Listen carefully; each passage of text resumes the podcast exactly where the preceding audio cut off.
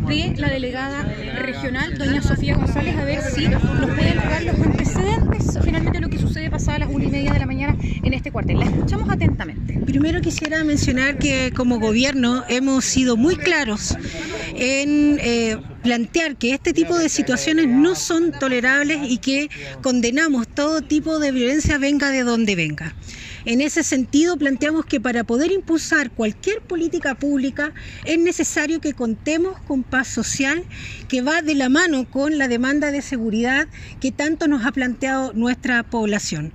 Para que eso sea posible, requerimos que todos y todas tengamos el compromiso irrestricto con la defensa de nuestra seguridad, eh, que parte, por cierto, en el fortalecimiento de cada una de las instituciones del Estado, pero también requiere del compromiso y del apoyo de la ciudadanía.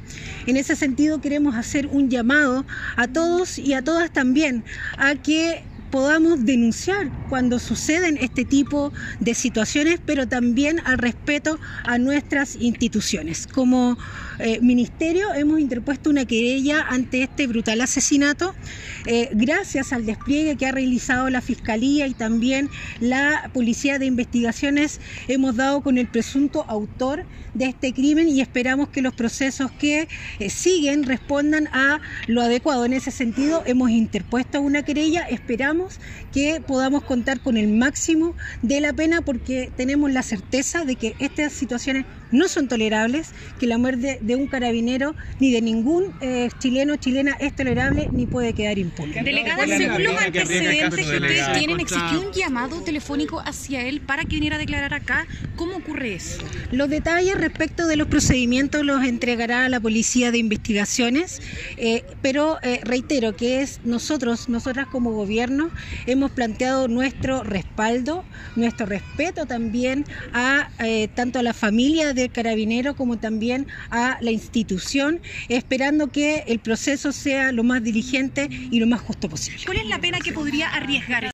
Realizaron durante las últimas horas este, y la entrega posteriormente de este sujeto. Bueno, en el, marco de la investigación por el homicidio del sargento segundo carabinero, la Policía de Investigaciones eh, conformó un, equipo multidisciplinario compuesto por diversos funcionarios de las brigadas especializadas de la región de Valparaíso a cargo de la Brigada de Homicidio San Antonio.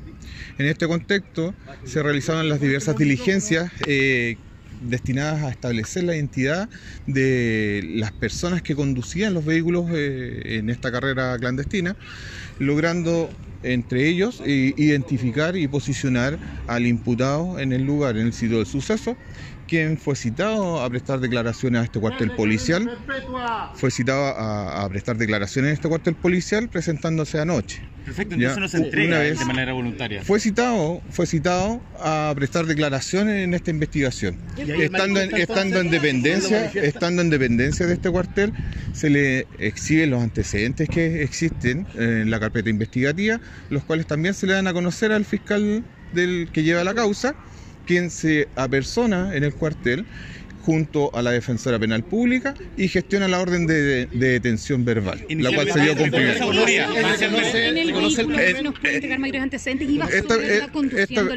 Esta persona, esta persona señala, eh, no, no, no presta declaración, eh, se acoge a su derecho de guardar silencio toda vez que eh, no, no, está en condiciones, pero sí eh, hay versión de testigos eh, presenciales que los sitúan en el lugar. Perfecto. Inicialmente se dice que él da una declaración cuando la termina filmando. Su perfecto antecedente de la edad, edad corresponde, esta persona corresponde a una persona de, de, nacionalidad chilena de 24 años de edad. Sí, eh, solo para entender, solo para entender la situación, perfecto.